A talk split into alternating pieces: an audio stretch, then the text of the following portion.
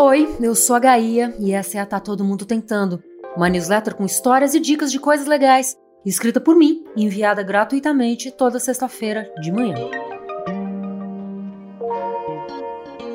Se você acabou de chegar, seja muito bem-vindo ou bem-vinda. E saiba que se você gostar do que lê, é possível se tornar apoiador e receber mais um e-mail semanal, o Guia Pauliceia, sempre com 11 coisas para ver e fazer em São Paulo no fim de semana. É só clicar no botão Assinar Guia Pauliceia, que está ali abaixo, depois do texto. Um dia um gato, parte 2. Você vai ter que aprender a ficar sozinho, cara. Não era um problema para muitos felinos, mas o Luca não gostava de ficar sozinho. Talvez o começo de vida sempre perto de Lara o tenha deixado acostumado demais com a presença constante de outro ser. Talvez o apartamento fosse excessivamente grande, talvez fosse o frio de São Paulo, Talvez fosse o aspecto sinistro da falta de mobília depois que ficava escuro. De qualquer forma, ele não gostava quando Lara saía. E a única forma de mostrar esse desgosto para a humana era ignorá-la quando ela voltava do trabalho, sempre tarde da noite. Nos primeiros dias, Luca até corria desesperado para a porta ao ouvir o tilintar da chave subindo de elevador.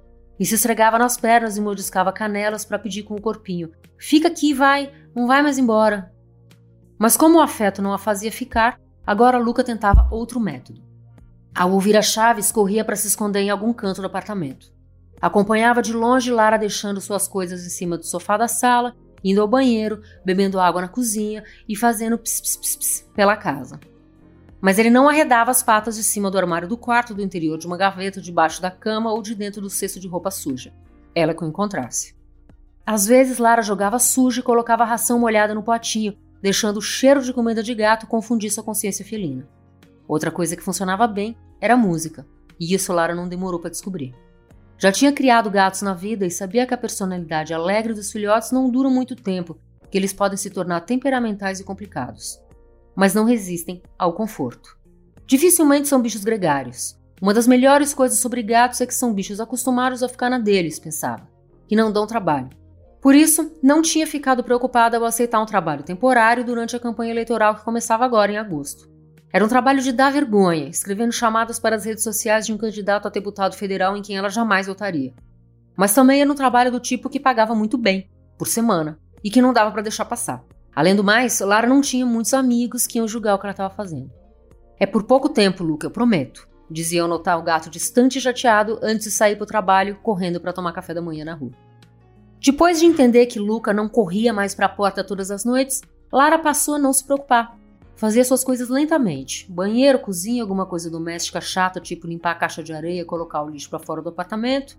Trocava o sapato por chinelos, varria um pouco da casa, pagava alguma conta usando o celular, mandava foto para o Instagram com hashtag 011.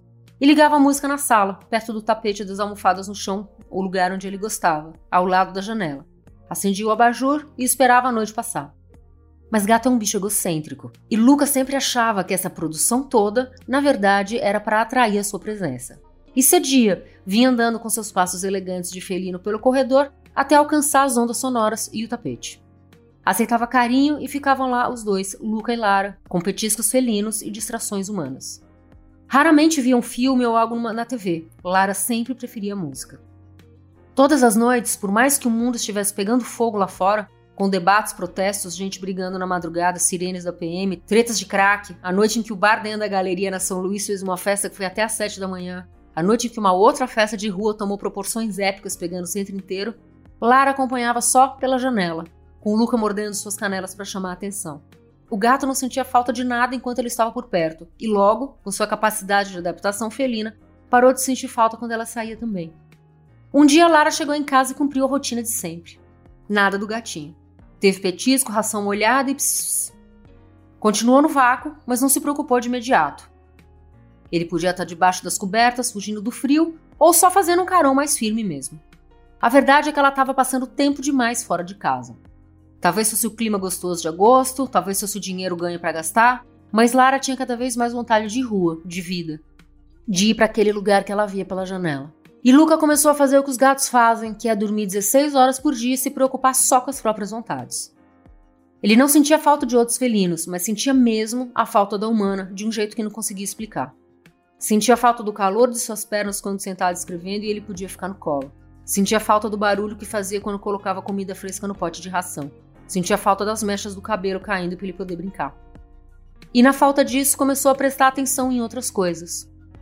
Como um barulho e um cheiro forte que vinha de vez em quando de dentro da parede, de um buraco no canto do rodapé na área de serviço. Um buraco que a Lara nunca tinha visto.